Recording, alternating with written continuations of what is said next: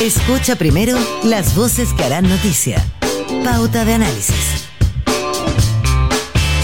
Bien, momento de conocer opinión de expertos. Son nuestros columnistas de hoy, Eugenio Guzmán, decano de, la, de Gobierno de la Universidad del Desarrollo, a quien tenemos el, no en línea, sino que también lo veo aquí. ¿Cómo está Eugenio? Ahí, con corbata, ya está listo para regresar a clase y todo.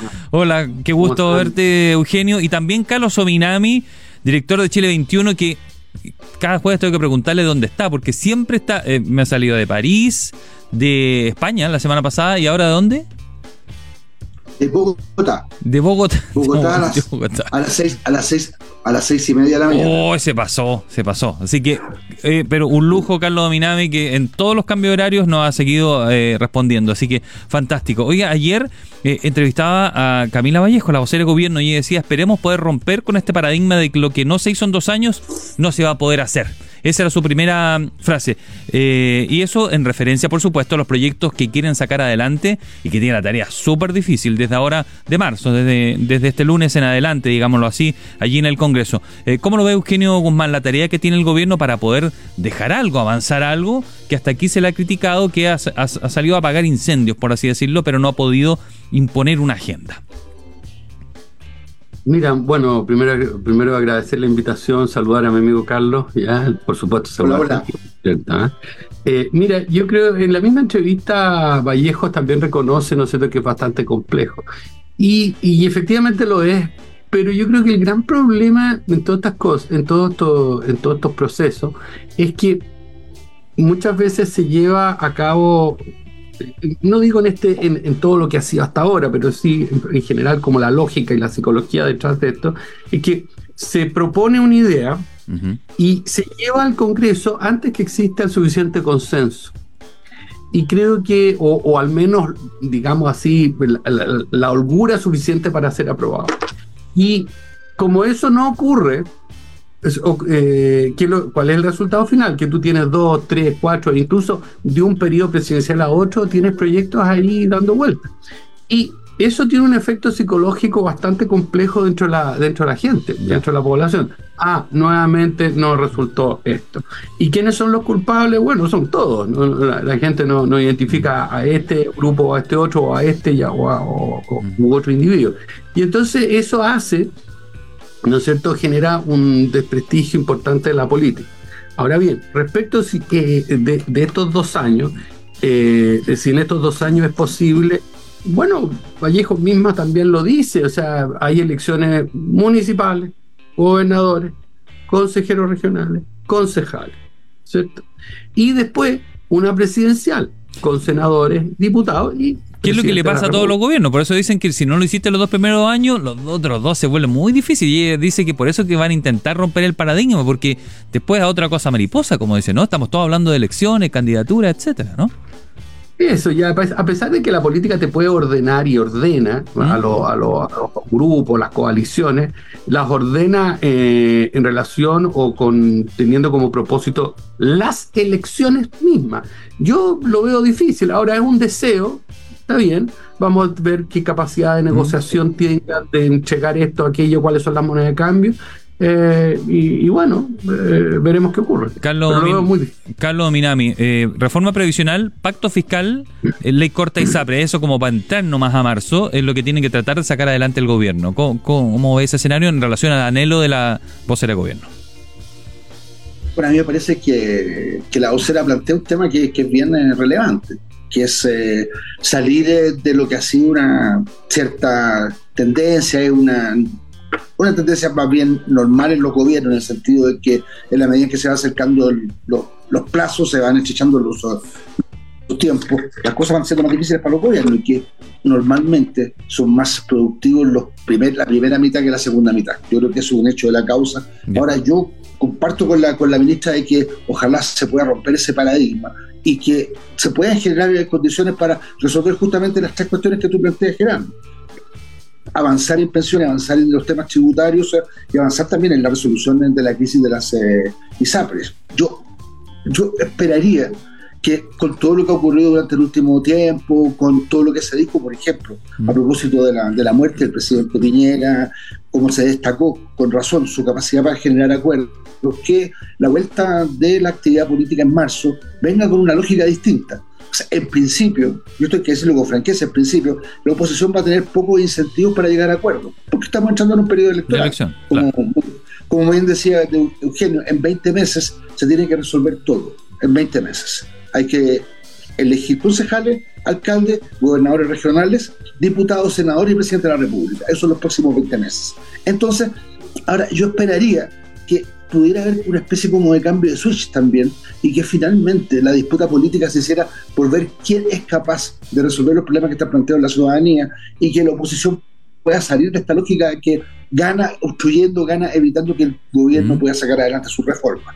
Yo espero que algo así pueda, pueda ocurrir, pero bueno, convengo con la, con la ministra de que hay que romper eh, lo que es eh, una suerte de, de, ley mal, de, ley, de ley maldita en el sentido de que las segundas son, son más difíciles que los gobiernos rápidamente comienzan a estar afectados por esto que se llama el síndrome del pato ¿Y de bajo qué fórmula se los planteó? Porque en otra entrevista, en la anterior se la, se la hicimos aquí ayer a, a la ministra vocera de Gobierno, en otra entrevista que da Gonzalo Winter. Él dice que fallaron en el rol de dar una disputa ideológica. Y él dice que no le gusta esta idea de que la oposición tira pintura blanca a la muralla. Dijo, nosotros tiramos un poco de negra y, quedamos en gris. Y que eso la gente no lo entiende, no entiende el proyecto que ellos, que ellos poseen. Es decir, hace un llamado como a la base. Para Alfredo Yuñat eso es como una especie de deslealtad al presidente, que es el que ha encabezado estos, estos cambios. Recién yo entrevistaba a Diego Vela de, de eh, Revolución Democrática, el presidente, y él decía, no, nosotros hemos evolucionado, hemos cambiado nuestras ideas como evolución, pero Gonzalo Winter es, más drástico, él dice que no deberían, deberían volver a esas bases. Eh, ¿Cómo lo ve eh, Eugenio y luego Carlos? Mira, a propósito un poco de lo que decía Carlos también, em, yo tengo la impresión que uno de los problemas de fondo, como todas las, como muchas o casi todas cosas de la política, tienen que ver con los actores que en ella están. ¿Ya? ¿Por qué hubo transición, una transición razonable en Chile? ¿Por qué fue factible una serie de reformas en Chile? Eh, ¿Por qué se, se, hicieron los ajustes necesarios en distintas áreas institucionales eh, en Chile hasta mediados de los 2000? Y bueno, y, bueno con, resultados exitosos políticamente, eh, económicamente y políticamente, yo, yo creo que eh, estoy completamente de acuerdo. Y creo que la razón es por los actores que hay. Entonces, cuando tú tienes actores, y aquí yo no me estoy refiriendo al tema si son jóvenes, viejos, grandes, altos, eh, robustos, no. Me estoy refiriendo a actores que entiendan la lógica política adecuadamente eh, que tengan experiencia, por cierto, pero que entiendan cómo es la política. Y yo creo que ese es el principal déficit. Volvemos a los aspectos más psicosociales que hay detrás del gobierno. Eh, eh, te pongo un ejemplo que puede ser discutible, qué sé yo, pero que fue bastante criticado cuando la, alcaldesa de, Valparaíso levanta un cartelito, oye, pero si esto no es de para... Ya perdón. Esto no es la OCDE para ir a presentar alguna cosa de defensa, no sé qué cosa. No, ella está en, en otro rol. Y en ese sentido, la capacidad de. Y bueno, Carlos lo sabe mejor. Carlos fue ministro, ya le tocó un periodo complejo y todo, todo lo que eso significa. Fue senador y que también le tocó un, un periodo complejo. ¿ya? Todo eso significa que tú vas cambiando de roles. Tiene que ver con la capacidad de adaptarse. Entonces, cuando eh, Winter dice, no, tenemos que volver a la fase ideológica, tenemos que crear... No, señor, sí, puede ser cierto, pero el tema tiene que ver con las formas como tú enfrentas la plasticidad para avanzar en, determinados procesos. ¿Qué significa? Que significa que tú retrocedes, avanzas, etcétera, que acuerdas. Quizás la palabra negociación es muy tal vez eh, basta o muy prosaica usarla aquí, pero usemos la palabra llegar a acuerdo. Yo creo que ese es Carlos Minami. Mira, yo, yo creo que, que hay que aquí, bueno, partir del reconocimiento de una, de una gran normalidad. No es normal que un gobierno que entra con un presidente que es electo con 54, 55% de los votos, no tenga las condiciones en el Parlamento para poder sacar una parte importante de su programa. No puede sacar el conjunto del programa. Yo siempre he citado el caso de lo que decía el presidente Mitterrand cuando le preguntaban, bueno, pero ¿qué pasa con su programa, con el 100% de su programa? Él decía, vamos a aplicar el 100% del programa cuando tengamos el 100% de los votos. Pero bueno, yo creo que hay, una normalidad y paso el aviso, yo espero que haya una discusión este año sobre reformas eh, políticas y se pueda subsanar este problema. Creo que una idea inteligente es la de que la elección parlamentaria sea posterior a la primera vuelta presidencial, de manera que la gente sepa exactamente y el presidente electo. ¿A quién le va a elegir el Parlamento, no? ¿Para quién va a ser? O que tenga, o que tenga, o quien tenga, quien tenga por el resultado de la primera vuelta tenga una opción grande de ser electo en segunda, segunda vuelta, en la medida en que hay segunda vuelta, tenga también la posibilidad de que la mayoría presidencial coincida con la mayoría parlamentaria. Dejo planteado eso. Ahora, yo estoy de acuerdo con, con Eugenio, creo que aquí se va a requerir de parte del gobierno mucho talento, mucho, mucho talento. Y también una, una mirada distinta a lo que es eh, el funcionamiento de la política. Yo creo que aquí se ha pagado un costo altísimo por eh, esta idea de que la negociación es eh, algo pecaminoso. El tema, el tema de la cocina creo que hizo estragos, porque de lo que se trataba desde el primer momento era generar acuerdos. Era el, el, gobierno, el gobierno tuvo, eso hay que decirlo también, el gobierno tuvo una ligera mayoría al inicio de su gestión. Había una ligera mayoría en la Cámara de Diputados y había también una, una ligera mayoría en el, en el Senado. Pero creo que la falta de convicción respecto de la necesidad de generar eh, acuerdos fue lo que jugó una mala pasada. Y estamos hoy en un momento bien, eh, bien delicado, porque es cierto que lo que tiene para mostrar hoy día el gobierno respecto de su primera mitad ¿Mm? es, son realizaciones modestas y sus grandes reformas tributarias, pensiones, eh, salud, siguen, siguen como tareas pendientes. Entonces, yo no sé, creo que aquí va a haber un gran un gran desafío al talento, al talento de, Álvaro Elizalde como ministro que lleva las relaciones con el Parlamento, a los, a los ministros que están, que jugando un rol muy importante y en eso creo que no se puede desconocer que el aporte del mundo socialismo democrático está siendo fundamental. Son, son finalmente los ministros que pueden, creo yo, y lo digo, con, lo digo sin chauvinismo, pero creo que son los ministros que pueden, eh, por la experiencia, por el talento, además también por la propia visión, por la propia imagen socialismo democrático en el país tienen mejores condiciones como para poder eh, persuadir a la oposición. ninguno mencionó, ninguno, ninguno el Frente Amplio me mencionó a Carlos Minami. Yo creo, yo, yo, digo, yo digo, yo creo que francamente, y esto es una, es ¿Mm? una realidad del un, deporte un buque, ¿Mm? que lo esencial hoy día de la actividad gubernamental está recayendo en los ministros que eh, provienen del socialismo democrático. Eso es eh, así, y, pero reitero, yo creo que el talento de esto es poder generar un marco de competencia, porque competencia a ver si tenemos elecciones, pero que ojalá la competencia sea una competencia que no sea destructiva, una competencia en donde la oposición también pueda ganar diciendo, mire, nosotros fuimos capaces de generar condiciones como para resolver finalmente el problema de las pensiones en nuestro país. Eugenio Guzmán. Oye, ¿me, dejas agregar un, un, A propósito que yo agregaría un poco pensando en la, pregunta original tuya, que hay dos fantasmas acá. Y uno de ellos es el fantasma de la delincuencia, el crimen y el desempleo. Y son factores que están ahí. Y entonces hacen que la agenda sea más difícil de, desarrollar. ¿Ya? Y, efectivamente cuando Carlos dice eso, yo creo que fue bastante tímido. Lo que está diciendo, bueno, quienes están articulando la política son los los, que tienen experiencia en el gobierno y que fueron parte de la nueva mayoría o incluso antes de la concertación. Eh, tímido o modesto, podría decir también, ¿no? Que no, le, no resalta el socialismo democrático como un rol clave. O, no, eh, o no, es pedante. Eh, claro. bueno, Diego Vela, el presidente de RD, hace un ratito me decía, para nosotros prioridad la agenda de seguridad, decía, prioridad. Yo decía, sí, pero es que usted eso no lo tenía en sus principios. Está bien evolucionar. Digo, evolucionamos y entendimos que la seguridad era clave para hacer todo lo otro. Eso me, explicaba. Es más, hoy día el presidente vuelve a sus vacaciones y lo prioritario es la agenda de seguridad. Tiene, va, va a encabezar una reunión de un comité de seguridad. Y allí quería entrar en lo que ocurrió en las últimas horas y quizás los últimos días. Ayer mataron a un niño de 13 años en la Florida porque le balean la casa y él se tira sobre su madre para protegerla y lo matan a él. Y eso, ¿cómo se lo explicas a la ciudadanía? Le sumo lo del secuestro. Una semana, un refugiado secuestrado en Chile y no tenemos idea dónde está. Un refugiado secuestrado y desaparecido en plena democracia. Carlos Minami, ¿cómo le explica esto a la gente? Y probablemente allí está la gran tarea para el gobierno. Ser bien franco, no es fácil de, explicar. Hay una crisis de, seguridad, hay una crisis de inseguridad en el país, en todas las principales eh, eh, ciudades eh, de Chile, pero digámoslo también, en todas las principales ciudades de América Latina, el problema de la inseguridad está siendo la, gran prioridad de la, de la gente. Yo creo que, que en esto eh, el mundo progresista tiene que cambiar eh, muy radicalmente de enfoque.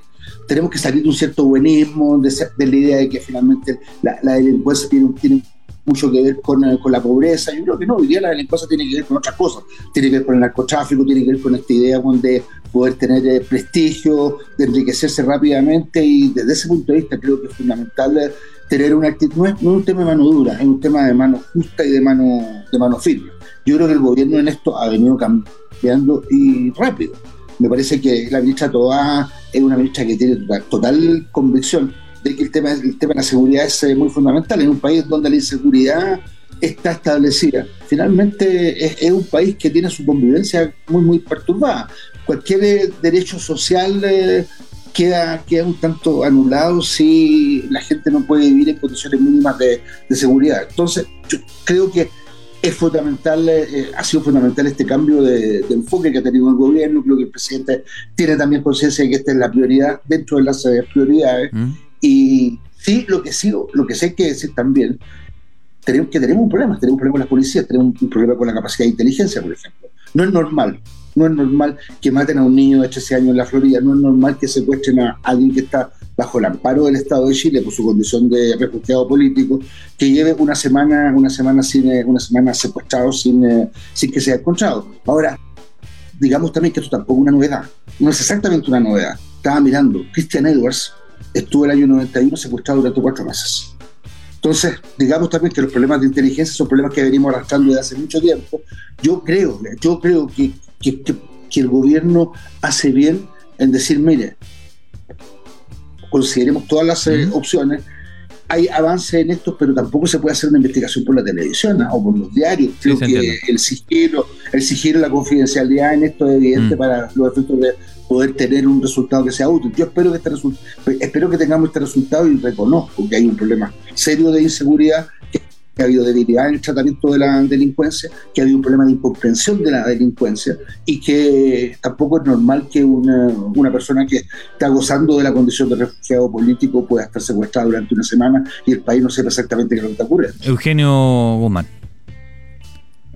yo creo que un sector, en primer lugar, yo creo que, bueno, es bueno, digámoslo así, perdona la, la repetición, que haya ese reconocimiento respecto de un problema que no se consideró originalmente. Eso es primero. Está bien. Pero por otro lado, es, bastante sorpresivo que, se, eh, que uno señale eso cuando no solamente un sector de la, de la centro derecha, sino también de la centro izquierda ha ha reconocido hace bastante tiempo que es un problema. O sea, si, si la centro izquierda probablemente hace 15 años atrás, probablemente el tema de seguridad no, no, no, no era considerado, pero en los últimos 15 años sí ha estado en, parte de su agenda. Entonces, desde ese punto de vista, me parece que ya está bien ese mea culpa, pero no podemos estar todo el tiempo con mea culpa porque estaban los antecedentes, estaban los datos. Lo segundo es que eh, yo concuerdo con Carlos que hay un problema más complejo, porque siempre en todas estas cosas, ah, hagamos una ley, la ley esto, la ley esto, lo, otro, cuando estos son problemas de gestión. Hay muchos de este, hay probablemente hay temas de ajuste en la, en la legalidad, en la regulación o como le quieras llamar, pero también tiene que ver con gestión ya con los sistemas que tenemos de gestión. Tiene que ver con recursos, sí, pero hay mucho de gestión. Y yo creo que el desafío que, no se, que se ha ido consiguiendo, pero parcialmente, es ese gran proceso de coordinación en toda la línea, desde el poder del sistema judicial hasta el sistema, ¿no es cierto?, todas las fórmulas preventivas y, pasando por la fórmula represiva. En consideración de este fenómeno nuevo, que, a ver, no nuevo, en Chile, de, este narcopoder, que, que, es mucho más complejo. Ya no se trata del narcotráfico, el microtráfico, sino que se llama narcopoder. O sea, gente con capacidad de dominio de áreas, ¿ya? Y lo cual uno tiene que romperlo precisamente para dar una señal muy poderosa. Yo creo que en, ese sentido, yo creo que el desafío no es menor, pero, pero supone ciertos reconocimientos, cierto decir, oye, ya, eh, está bien, lo hice mal, pero vamos a tener que hacer esto. Pero no es solamente a cada rato. Lo, el secuestro lo, lo ven, o al menos se percibe, ¿se percibe como un hecho, un, un, caso policial? ¿O se percibe como un caso político ya, Eugenio?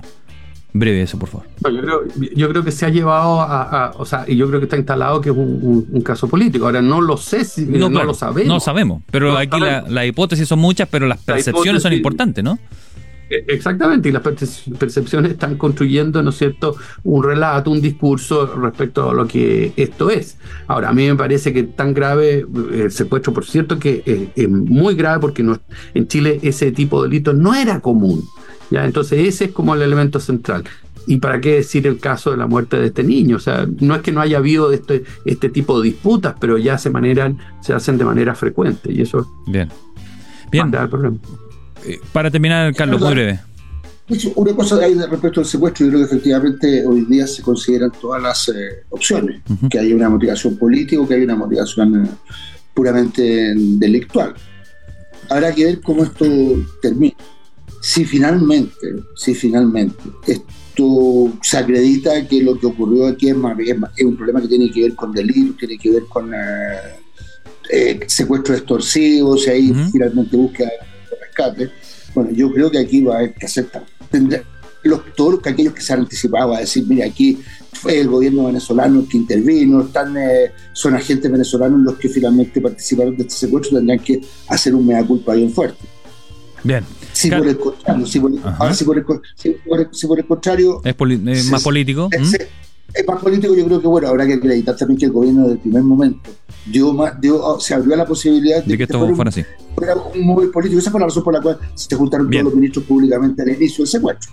Carlos Dominami, Eugenio Guzmán, usted los ha escuchado con sus opiniones de los temas de actualidad. Le agradecemos su gran disposición, como siempre, con nosotros. ¿ah? Muchas gracias. Saludos allá a Bogotá y también a, Eugenio Guzmán, que está en la Universidad del Desarrollo. Que esté muy bien. Gracias a ambos. ¿ah? Chao. Gracias. Adiós, Carlos. un abrazo.